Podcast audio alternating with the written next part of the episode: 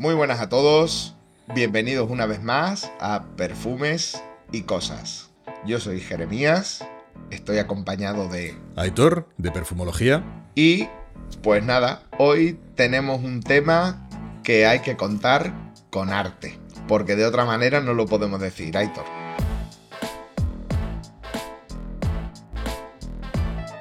Es una muy buena entrada, pero te he de confesar ya, mm, empezando este podcast, que tengo ese sentimiento de culpa que se tiene cuando mm, te has preparado, o al menos has tenido la voluntad de prepararte, en este caso, este episodio, que le tenía muchas ganas por la temática, pero aquí estoy hablando contigo y no tengo un juicio vertical, una opinión marmórea que decirte, el perfume es arte, el perfume no lo es. Mm, si me permites, voy a entrar en materia ya, zambulléndome en la cuestión que, Vamos allá. que yo creo que es más, eh, es más correosa, que es la diferencia entre artesanía y arte. Y es un tema que se presta a matices infinitos. Mi opinión se decanta un poco más hacia la forma de ver la perfumería como algo artesano. Porque el arte, si bien no hay un quórum, no hay un sentimiento, una existencia, no diríamos que, el público está a favor o en contra de que el perfume sea arte, pero sí de que es algo especial.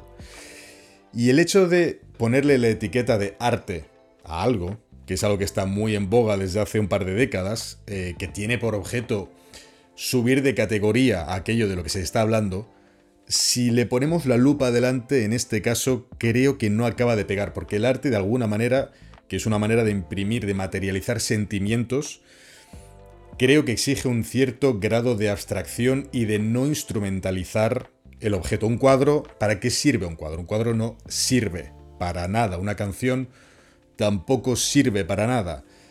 El perfume tiene ese componente de que nos sirve para oler mejor.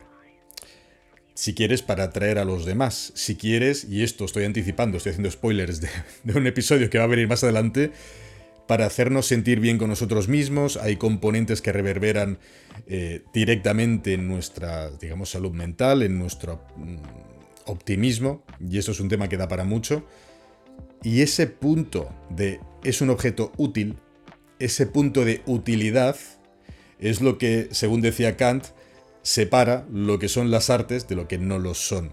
Y ya te digo, no tengo, no acabo de cuajar eh, la opinión de manera tajante en ninguna dirección, pero me decanto un poquito más a ver la perfumería como algo artesanal, que como unos zapatos, digamos unos zapatos John Lop, que sí, que son zapatos y tienen esa función para que tú puedas eh, ir elegante y caminar y que te protegen el pie del pavimento y tienen todo ese carácter más práctico, pero a la vez esa atención al detalle, esas horas de artesanía que hay detrás, esa maravilla del diseño. Es yo creo algo análogo. El perfume es algo que puede ser realmente una obra de un refinamiento absoluto, pero no acabo yo de poder ponerlo, de poder homologarlo a la música o al arte pictórico. Y mira que lo que llevo a día de hoy, a día de hoy, lo que llevo hoy, es Narciso Rodríguez Forjín, la edición Mask, la Mask Edition.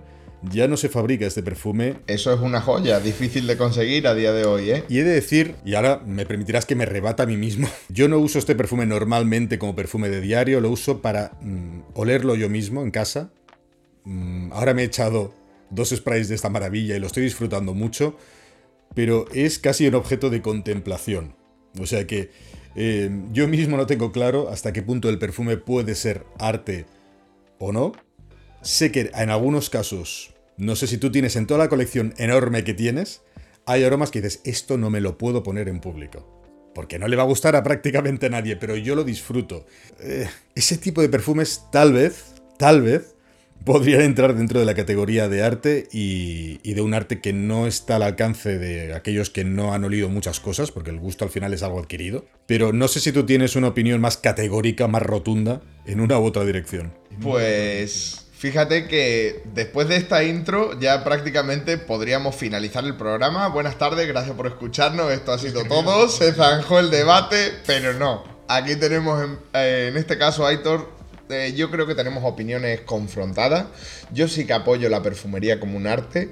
Y mm, mira, eh, para el día de hoy, precisamente, vamos a aterrizar un poco esto antes de meternos eh, con la harina de otro costal ya en, en, plan duro. Y hoy he elegido una cosa que es guanabo, que aquí lo enseño, de Renier, ¿vale? Que Renier, ya sabéis, es una casa de, en este caso, Renier, que él es cubano, ¿vale? Lo que pasa es que ahora mismo vive en Austria pero él es cubano y toda su perfumería está inspirada y ligada profundamente al arte. Él, cada perfume que han sacado en su colección está inspirado en un cuadro que ha pintado previamente. Y hoy, pues lo que yo había elegido, pues me apetecía, me parece una cosa súper loca, es una creación de Miguel Matos, que es otro perfumista que creo yo que anda bastante, bastante en auge, está trabajando de una manera excepcional, tiene unas composiciones que siempre son diferentes, o sea, no te va a dejar nunca indiferente cualquiera de sus creaciones, mm, tiene una concepción de la perfumería muy provocadora y en este caso, pues ligando con el tema que teníamos, no podía más que elegir algo que, según las palabras del propio Renier, lo único que hace es pintar un paisaje idílico, que es en lo que se basa esto. Guanabo, que es este perfume, quiere decir en la, en la lengua de los indios taínos, eh, pequeña islita en el mar.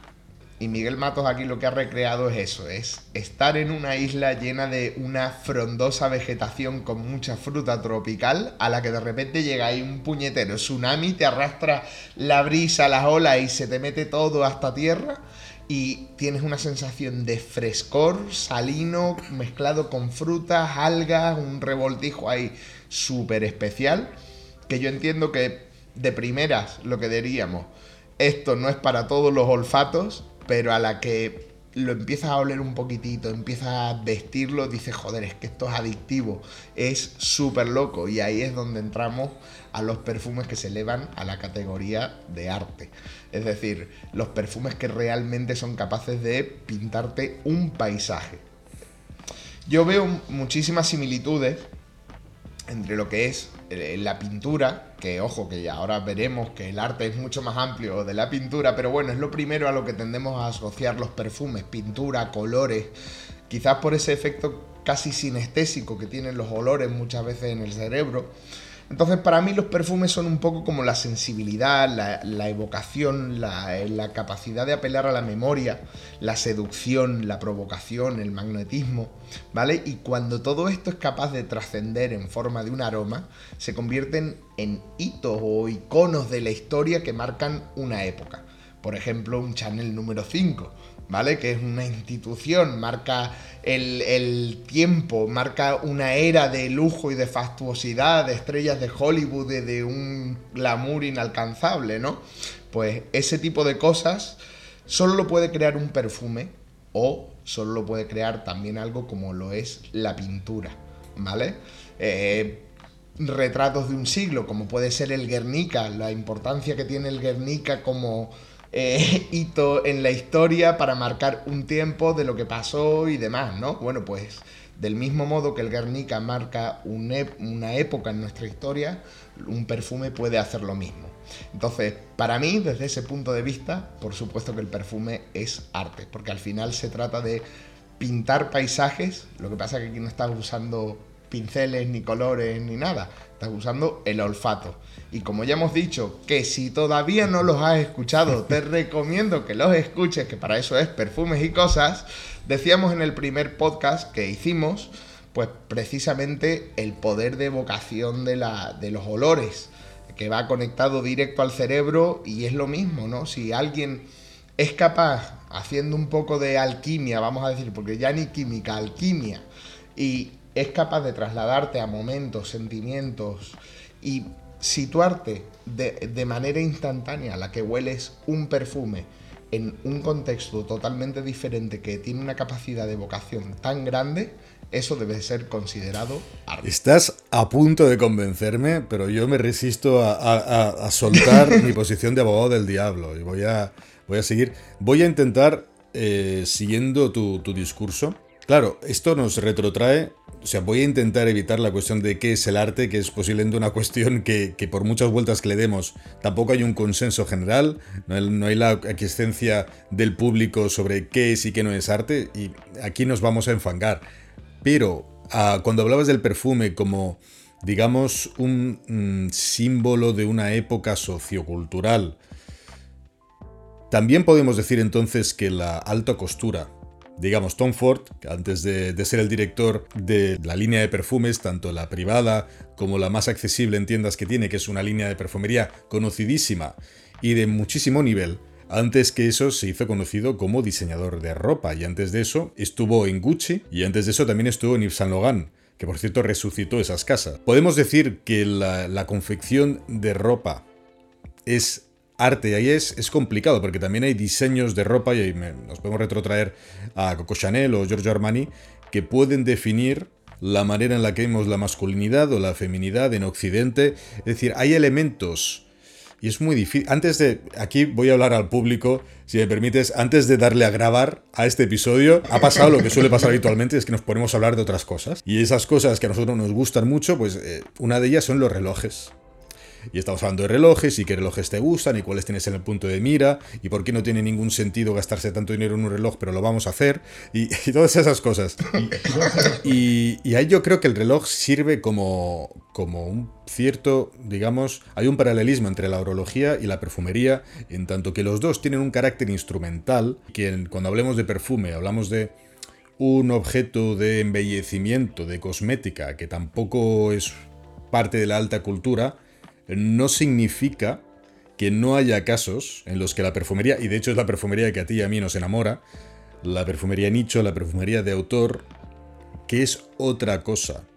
Y es, sigue siendo una composición, es una mezcla de componentes aromáticos y alcohol en un frasco y con un nombre un poquito pomposo si queremos. Pero en cualquier caso, son aromas ya mucho más cuidados, donde hay mucho más mimo, mucho más cuidado en lo que se hace, la exigencia en la calidad de los materiales, la innovación, es otra cosa. Entonces yo participo de la opinión de que no podemos hablar del perfume en términos generales y dar una respuesta de talla única cuando nos a la cuestión de si el aroma, el perfume es o no es arte, pero por un lado tenemos la rémora de Hegel, de Kant, de que el gusto y el olfato no son sentidos comparados o que se puedan comparar a la vista o al oído, porque no tienen según ellos un componente intelectivo comparable.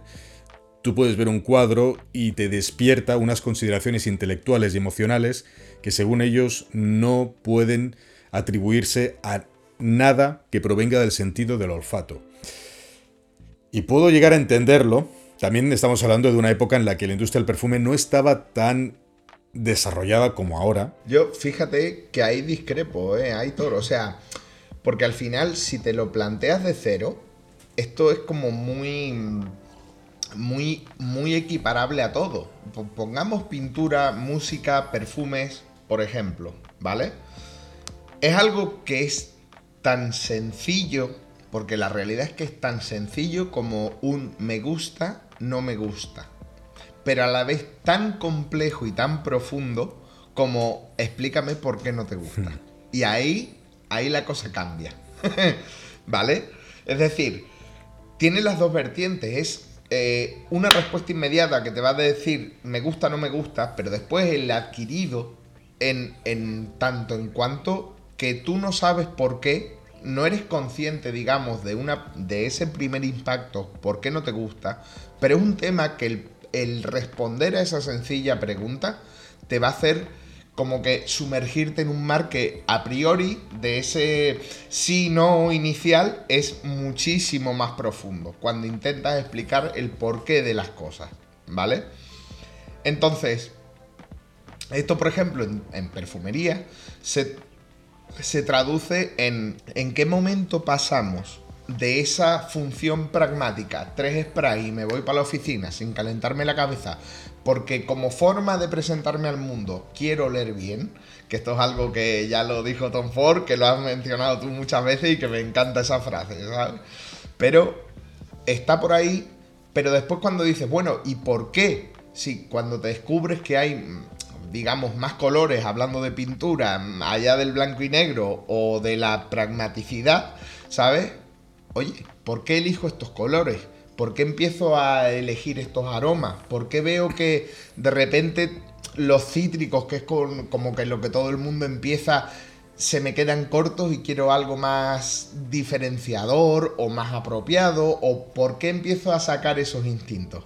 Entonces, esto pasa también mucho con la moda. O sea, y te lo dice un tío que de la moda no tiene ni puta idea de lo, que es la alta costura, pero sin embargo sí que el, modo de ver la moda de otras personas me ha hecho entender que eso es algo mucho más profundo de lo que aparentemente puede ser en me gusta, no me gusta, o el por qué va más allá, por ejemplo, cuando hacen esas presentaciones de altísima costura con, te pongo un ejemplo que ha sido muy controvertido de los años 90, John Galliano que hacía unas prendas que eran como, ¡fua! Y era el enfant terrible de la, de la moda, ¿sabes lo, lo que te quiero decir? Y no somos conscientes de que de esas pasarelas, la gente que entiende de esto es lo que va a hacer al final porque se ponga de moda un estilo u otro y, y eso se ve afectado en la ropa de calle que nos va a llegar para esa temporada y que nosotros que no tenemos ni puta idea vamos a acabar usando. Porque hemos pasado de pantalones anchos a pantalones pitillo, a pantalones campana, a pantalones pitillo otra vez, y a pantalones no sé qué, y ahora las camisas así, y ahora no sé cuánto.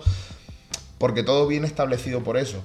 Y esto Pasa como en muchas otras cosas. En pintura se crean tendencias que marcan el camino a lo que va a venir para el mercado en las siguientes generaciones, ¿sabes? Igual que en perfumería, al final, nos pongamos o no, hay aromas que marcan tendencia y que abren nuevos caminos como es desde el inicio de la perfumería el Fuller, a como ha sido instituciones como el Aqua que, de repente, ¡boom!, todos los perfumes en esa gama, hasta que llegó Jean-Paul Gaultier con su Le Male y de repente éramos todos metrosexuales y después ha cambiado la cosa y ahora estamos todos con Aventus, ¿no? Que lo hablábamos en los aromas de la generación. Porque si te paras a pensarlo, lo que decíamos, el Savage, que a día de hoy es el perfume más vendido que hay, hace 30 años, si los comercializas, te comes los mocos.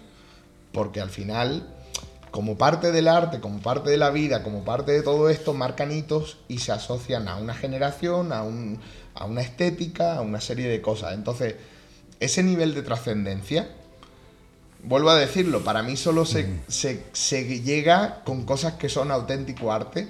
Y más allá de eso, de lo que decía Kant, de lo que decía esta gente, creo que esta gente no ha profundizado en nada, tío. Kant no olía perfume, me cago en Dios. Estaba todo el día ahí escribiendo libros infumables y ese tío no olía perfume. Veo tu punto de vista. Ese tiene, el perfume tiene un impacto cultural en tanto que es una manera de, de entender una generación y un, simplemente una estética que se da normalmente generacionalmente. Es muy raro un perfume que aguante varias generaciones. Eh, hablamos creo que en el primer episodio de CK1 como una rara avis, como un ejemplo bastante raro de aroma que conserva, digamos, cierta vigencia. 30, 40 años, no sé ahora cuándo salió, si fue en los 90, principios de los 90, pero CK1 es un claro ejemplo de perfume casi atemporal. Pero sí que es cierto que hay muchos aromas que definen definen incluso ciertas latitudes de los perfumes árabes, que todos entendemos lo que es un perfume árabe, las ciertas, hay ciertas coordenadas estéticas que van asociadas a, la perfumería según sea la procedencia de origen, la perfumería británica con floris, con, con, ese tipo de aromas más sobrios, más de desastrería, la perfumería francesa, la italiana. Hay puntos que dices, bueno, pero yo creo que es casi obligado a hacer la comparación y tampoco tengo muy clara cuál es mi respuesta en este otro campo entre la perfumería y la gastronomía. Porque la gastronomía es otro campo que ha tenido una eclosión creativa en las últimas décadas impresionante al punto de que los chefs son considerados prácticamente artistas, pero es recurrente la cuestión de si la gastronomía es un arte o si simplemente nos estamos yendo un poquito hacia arriba con esta cuestión. Es algo puramente pragmático el comer, tan pragmático como si no comemos nos morimos. Ahora bien, cuando trascendemos la, inmediatez de las cosas que ya sabemos cómo cocinar y probamos cosas distintas, cosas nuevas, pueden salir cosas muy, muy, muy, muy interesantes. Incluso un tipo de comida que requiera un gusto adquirido, porque es muy fácil que te guste, digamos, la nocilla. No, que, que te guste el azúcar no exige demasiado entrenamiento que te gusten la deconstrucción. son platos que si bien es cierto que es un avance en la manera de cocinar, llamar arte a la alta cocina, te lo puedo comprar en parte, pero no acabo de estar del todo convencido. No digo que no se pueda tener razón, y también hay un tipo de cocina que define digamos, generaciones y, culturalmente el perfume tiene importancia, en tanto que es como una instantánea, es una foto de, una sociedad, de una época, de una manera de sentir. La gastronomía creo que también es una especie de sismógrafo emocional de cómo comíamos, cómo nos... por dónde iban nuestros gustos en determinada época. No estoy del todo convencido para llegar a decir que es arte, pero he de decir que ciertos perfumes sí que merecen cierta consideración aparte. Y no estoy hablando tampoco de perfumes eh, nicho necesariamente o perfumería de autor. Un Fougère Royal me parece una pieza de museo. Un Shalimar sí que también parece una pieza de museo. Porque hay una creatividad. Hay, un, hay algo que digamos que es un embellecedor, que es un producto que está hecho para que tú huelas bien y llevado al paroxismo, a la creatividad más innecesaria, más lujosa. Y en ese lujo, porque al final el lujo es casi casi un sinónimo de innecesario. El perfume es el lujo por excelencia, es algo que no necesitamos y es algo que lo acerca a la categoría de arte. Tengo ahí ambivalencias con esta, con esta cuestión, pero sí que de decirte que perfumes como este que te he enseñado, el de Narciso Rodríguez, número 5 de Chanel incluso, Pico Valladama de Sergio. Eso son palabras mayores, ¿eh? O sea, como tú dices, son cosas que trascienden. Entonces, eh, mira, la, gastronomía me parece precisamente el mejor ejemplo para intentar ilustrar lo, lo que es el arte en sí. En, dentro de que aquí, a ver, no somos filósofos, el arte, el arte por definición es todo aquello que, eh, que el autor considera que es arte. O sea, eso es lo más estándar a lo que se ha llegado como un compendio, un consenso. Pero claro, a partir eso engloba muchas cosas. Arte, eh, eh, por esa regla de tres puede haber arte de mierda. Pero ya que estamos hablando de perfumes, que es algo más refinado, gastronomía, relojería, lo que tú quieras, pero la gastronomía me parece buen punto. Sí, comer es pragmático. Comer es que yo coges un pollo, lo echas a la sartén y ya tienes comida, ¿vale? O sea, así de sencillo, recoges un tomate y es comida. Pero eso, la capacidad del ser humano de coger algo tan sencillo como eso y darle tantas vueltas para refinarlo y elevarlo a la sublimación de lo que puede ser un pollo cocinado a la parrilla, eso en sí es arte. Porque si te paras a pensarlo, son los mismos principios que llevan al hombre más allá de decir, eh, cojo cuatro colores y pinto en una caverna un ñu, ¿sabes? de cómo hemos pasado de ese punto a llegar a, lo que se ha hecho, por ejemplo, en el barroco o cosas así, ¿sabes? Que es como, ¡fua! Las pinturas de Miguel Ángel, hostia, Leonardo da Vinci, la Gioconda, tenemos ahí, ¡buah! Flipa, ¿no? Pero pero al final, sí, es tan, o sea, es tan pragmático como si no te hago una señal o te, o te pinto algo, mm, tú tocas esto y te muere, o es veneno, o cualquier cosa así.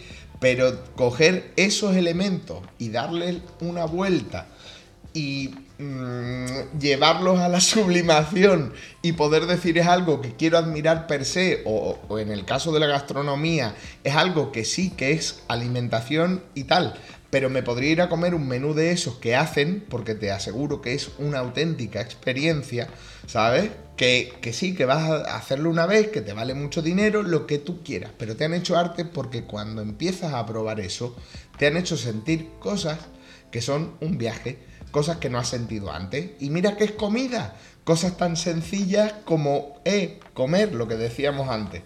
Y le han dado la vuelta y lo han sublimado. Entonces, eso, eso para mí sí que merece la categoría de arte. Entonces, juntar cuatro olores y hacerlo bien y de repente convertirte en un hito generacional, en, en, ser un testigo de la época, en marcar todo un periodo y en decir cada vez que huelas eso, joder, es que me retrotrae a esto, ¿sabes? Eso, tío, tenemos que considerarlo arte. porque te pongas como te pongas es lo mismo con la música. O sea, cuatro puñeteros acordes pueden ser un momento muy desagradable de tu cuñado tocando la guitarrita o hacer esos mismos cuatro acordes bien tocados que un estadio entero se emocione y te coree al mismo tiempo. Básicamente, pues eso, en conclusión, Aitor, el, perfume, lo que he querido plantear con todo esto, pues básicamente es que, el perfume no deja de ser arte tiene una capacidad de vocación, de, abstracción, de, es un ejercicio creativo, es un ejercicio de, percepción, se requiere para apreciarlo, para apreciarlo en profundidad, al igual que el arte, que la música, que cualquier cosa, requiere ciertos conocimientos para poder tener referencia de lo bonito que estás viendo, ¿sabes? Y y te puede llevar y trasladar a, determinados lugares, a determinados recuerdos, que eso es algo muy potente. Eh, al, crear un perfume, eh, como te decía antes, estás pintando un paisaje. Entonces, con, con olores, sencillamente por hacerte oler algo, ser capaz de pintar un paisaje que te evoque, que te sitúe, que te, que te traslade automáticamente. O, o mira, te pongo un ejemplo. Esto me pasó, yo, yo me quedé muy cortado. Resulta que a mi suegro, en su cumpleaños pasado, ¿sabes? Le regalamos un... Porque él empezó viendo, hoy me gustan algunos perfumes, no sé qué, no sé cuánto, y nunca había olido nada. Y nos la jugamos un poquitito y le regalé un nasomato, un pardón de nasomato. ¿vale? Nuevo. Y el tío coge el perfume, lo abre el día que, llega el perfume, ¿sabes? Lo prueba y de repente yo lo veo que se le caen dos putas lágrimas por todo lo destino. Rojo como un tomate, llorando. Y, y claro, fue como, hostia, Hani, no, no te gusta, no... Y dice, no, no, es que y me dice muy sentido, es que me recuerda al escritorio de mi padre cuando era chiquitito. Y macho, a mí se me... O sea, fue como... Claro. Me cago en la puta. ¿Sabes lo que te quiero decir? Eh, ese señor llorando ahí a moco tendido por, por ese, precisamente, eh, eh, que a lo que lo había llevado el perfume. Y, y, claro, para mí, o sea, nada que ver con ese recuerdo, pero eh, eh, o sea, yo te digo, el pardón de Nasomato fue el segundo perfume que compré y yo cuando lo leí dije quiero leer así todos los días, pero no, no tuve ese impacto en mí. O sea, no, no me hizo llorar de la emoción ni nada por el estilo, pero a él sí. Y me parece una de las cosas más bonitas que, que me ha pasado nunca con, con el tema este de la perfumería porque a una persona a la que aprecio un montón, pues fíjate el, regalo que le hice, ¿sabes lo que te digo? Que tiene allí el perfume como oro en paño, ¿sabes? Y cada vez que lo usa viene y me dice, mira lo que llevo, ¿sabes? Entonces, es, es muy complicado conseguir eso. A cualquier artista que tú le digas, eh, píntame un cuadro y consígueme eso.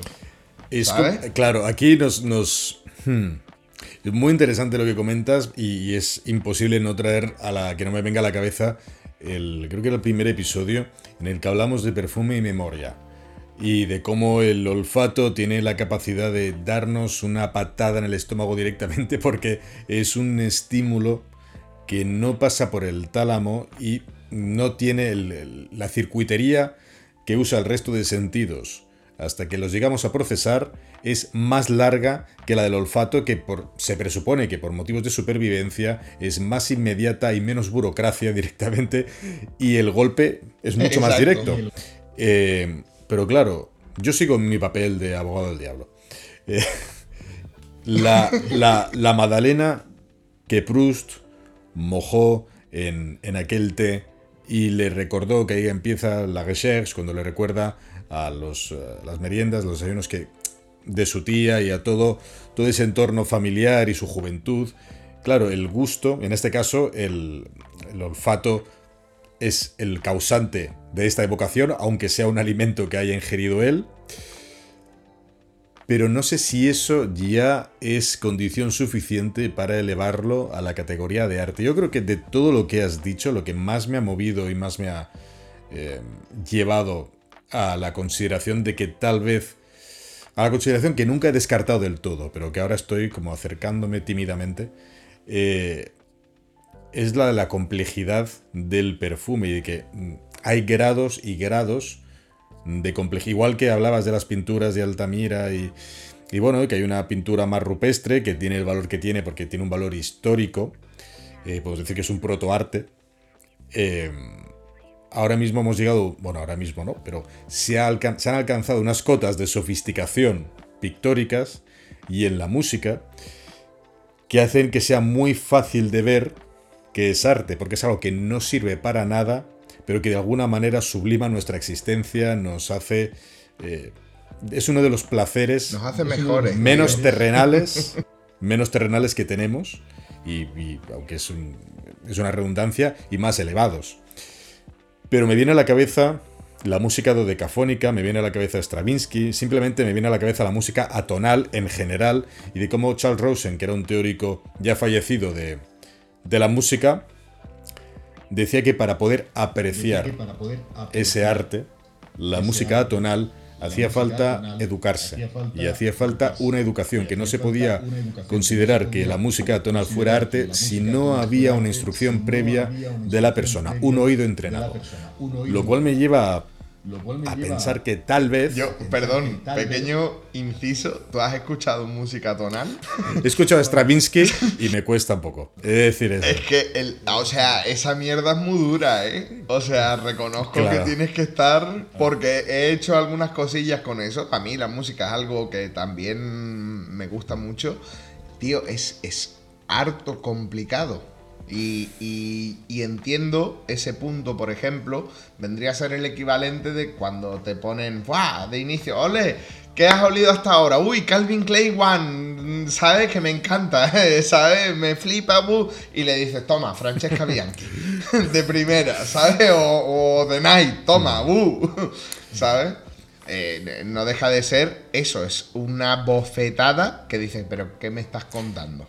Hay un grado de sofisticación en ciertos, pero no me gusta mucho el argumento de la sofisticación y de los gustos adquiridos, aunque sea cierto, porque es un, aquí podemos cubrir cualquier cosa. Si no te gusta algo, simplemente es tu culpa, es que no tienes la nariz lo suficientemente entrenada. Eso también se presta a mucha confusión. hay un poco de todo. Eh, no es el esnovismo de decir, no, es que no lo entiende. No, eh, eh, porque al final, ojo, no nos olvidemos, eh, poniendo el ejemplo antes de, la superficie, o sea, es tan sencillo como me gusta o no me gusta. Lo que pasa que te sorprendería la de veces que cuando le pegas esa hostia de realidad, digamos, a alguien con un perfume, con una música, con un plato de comida, ¿vale?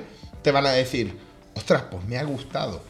Y de repente ya está, ya está vendido, está jodido. ya no puede escapar de, de esa chispa que acaba de encenderse en el interior de esa persona. Pero no por ello quiere decir que esa experiencia, aun siendo negativa, sea mala. ¿Vale? O sea, es en el peor de los casos, hablando de un perfume, por ejemplo, lo que decíamos de Night. ¡Buah, tío! Mira, huele este perfume. Alguien que no lo ha olido nunca, ¿no? Y encima vale 1200 euros. Y cuando lo, huele y te dice, pues huele a mierda. Tú eres tonto, ¿para qué te gastas en un perfume eso? ¿No? Va a ser pero es, aún así, de repente esa persona acaba de descubrir que hay gente que le gusta oler a mierda y que paga auténticas cantidades exorbitantes por eso. Y aún así tiene un porqué. Porque ahí está, porque se vende, por ejemplo, llevándolo al plano comercial. Pero indudablemente algo tiene que haber ahí porque eso está presente y te están diciendo esto es de lo mejor que vas a poder oler. Yo entiendo que hay cierto elemento de snobismo. Antes comentabas de maneras pasadas por encima, pero tocaste el, tema de que la definición de arte a día de hoy es absolutamente elástica al punto de que ya no significa nada. Arte es lo que tú decides que es arte. Entonces, si tu hijo te trae una manualidad, tu hijo de tres años a casa, eso es arte. Y, y el carnicero que te hace un corte perfecto del pollo, eso también es arte, porque Claro, todo se presta a la sobreactuación, a la sobreinflamación de adjetivos y de decir que cualquier cosa es arte. Eso por un lado lo entiendo y entiendo que hay cierta antipatía.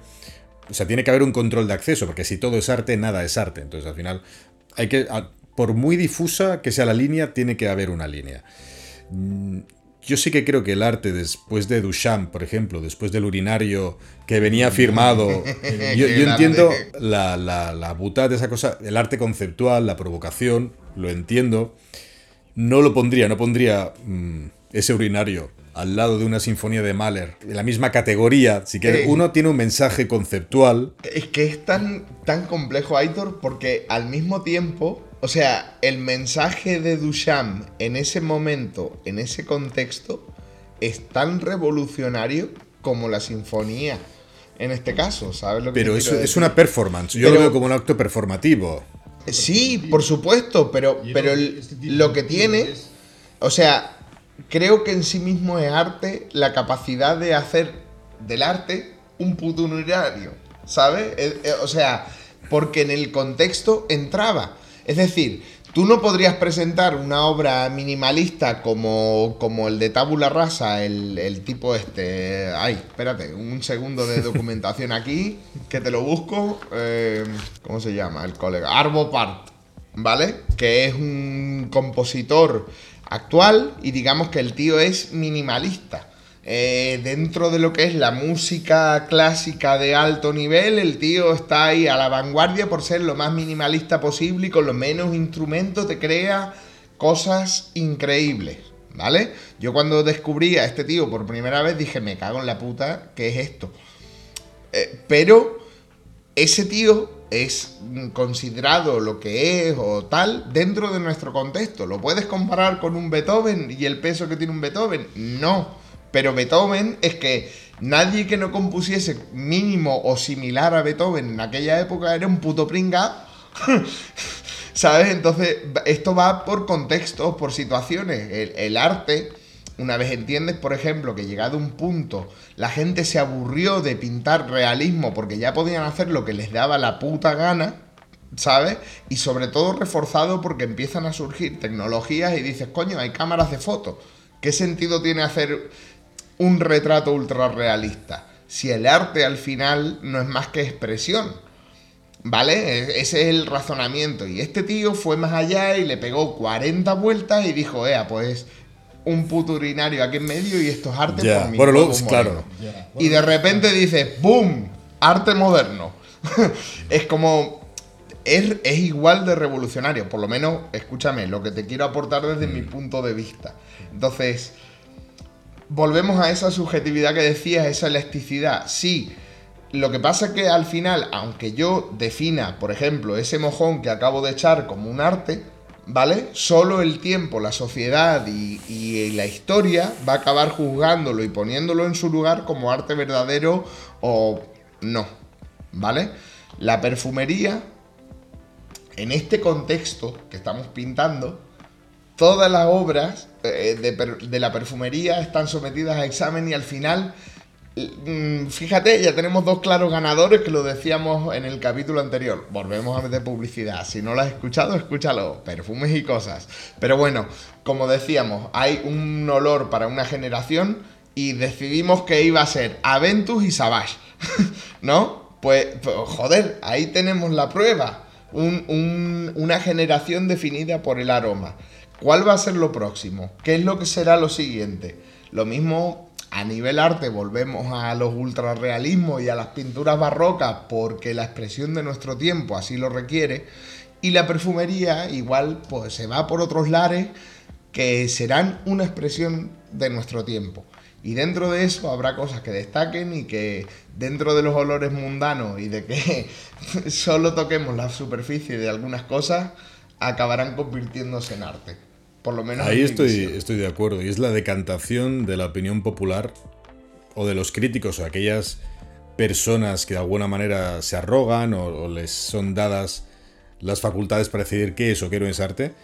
La opinión de esas personas es lo que acaba aquilatando en el tiempo lo que es o no es una obra de arte. Eso es lo que defendía el, crítico de arte y el, escritor eh, Gombrich, Ernst Gombrich, defendía eso. Arte es lo que nos ha venido dado en el tiempo según el consenso popular de diversas generaciones, como que es arte. Que es también una forma de lavarse las manos en la definición y muy salomónica, pero yo creo que tiene mucho de verdad. A falta de unas, mm, una delimitación muy clara de qué entra y qué no entra, lo que la gente decida con el paso de los años. El tiempo dirá qué es lo que se considera arte o no dentro de la perfumería. Yo creo que hay algunos perfumes que sí, digamos que pueden opositar a esa categoría. Y otros perfumes que sí que tendrían esa. Serían el equivalente del urinario de Duchamp, por ejemplo. O el equivalente del tema. La, pieza musical de John Cage 433. Que, eh, para quien no lo conozca, se sienta él delante del piano, no toca ninguna tecla, no toca nada durante 4 minutos 33 segundos y luego se levanta y se va. Esa es la pieza. Y la primera vez que lo tocó, bueno, que lo tocó, entendedme, la primera vez que, ejecutó esta pieza, la reacción del público es exactamente la misma reacción que creéis que, que pudieron tener. Nadie se toma bien ese tipo de juegos conceptuales que sí, que tienen, por un lado, son, eh, bueno, magníficas formas de llamar la atención y de concitar la atención de los demás sobre uno. Es una, como acto performativo es maravilloso. Yo creo que en perfumería el equivalente que tenemos es Molecule One. Es lo más parecido. Es lo más parecido y huele bien. Y no acaba, no acaba de ser algo puramente conceptual. Huele bien. Huele bien cuando lo hueles. Huele bien cuando el emperador está vestido, en mi opinión. Pero esto es, daría para un capítulo entero hablar de Molecule One. Además de verdad porque es bueno, es algo fascinante lo que consiguió Gesa Shen ahí. Gesa por otro lado, que es un perfumista mm, increíble. tiene joyitas para, para Ormond Jane, por ejemplo. Sí, sí, sí, y, sí. Y aquí lo que hizo fue una cosa que, creo que no se ha repetido desde entonces. El mínimo. Se marcó un Duchamp total. Podemos decir que sí. E incluso podríamos poner dentro del saco que no sé quién es el perfumista de. que es un perfume que ya mencionaste en un episodio anterior, Secretions Magnifiques. Ese es otro perfume conceptual que juega con eh, voy a hacerte sentir cosas. Este no es un perfume para oler bien, necesariamente, aunque hay gente que, a la que le gusta el aroma. Pero sí, yo creo que hay ciertos paralelismos, al menos entre la, deriva del arte contemporáneo y la perfumería contemporánea de las últimas, de las últimas décadas. Bueno, que no es la deriva del arte contemporáneo, sino la deriva de nuestra sociedad, tío. Eso es. Y qué profundo nos hemos puesto ya en este capítulo, ¿no? Esto ya como cierre me parecería broche de oro. No, he de, decir, decir antes de, acabar el, episodio, que lo bueno de estas cuestiones es que despiertan una dialéctica siempre. Es. Si no estás posicionado en un lado u otro, te dejas arrastrar por el oleaje de ciertos argumentos que te van llevando, te van orillando a pensar de una manera u otra. He de decir que acabando este, este episodio estoy más cercano a la idea de que el perfume puede ser arte. No de que la perfumería en general sea arte, porque desde luego el perfume sigue siendo eh, un negocio multimillonario y, al final es un producto de embellecimiento que está sujeto a consideraciones muy prácticas, muy utilitaristas, pero creo que hay aromas, creo que hay composiciones que van a perdurar en el tiempo y que van a ser recordadas como verdaderas piezas eh, artísticas con un valor intrínseco mucho más allá de lo bien que le pueda sentar a uno en la piel. Y, recogiendo lo que has dicho antes y lo que decía Gombrich, el tiempo, las sociedades futuras, decidirán qué aromas actuales o qué aromas de los del el último siglo merecen la pena entrar en esa categoría. Y eso sería tema para otro episodio del que ya tengo ganas. Pues sí, señores, esto ha sido perfumes y cosas hasta hoy. Ya veis que de perfumes hemos hablado un poquito y de cosas mucho, pero es la gracia que tenemos en este programa. Así que nada, si quieres ver más, sigue a Aitor en perfumología en YouTube. A mí me puedes seguir en perfumismo en YouTube. Y nada, nosotros seguimos aquí y Aitor, dentro de un par de semanas nos vemos con nuevas cositas. Ya tengo ganas. No voy a decir de qué va a ir el siguiente episodio, pero yo puedo adelantar que va a ser muy interesante. Se vienen cositas, señores. Y nada, con este spoiler os dejamos hasta dentro de dos semanas. Un saludo, sed buenos y perfumaos mucho. hasta pronto.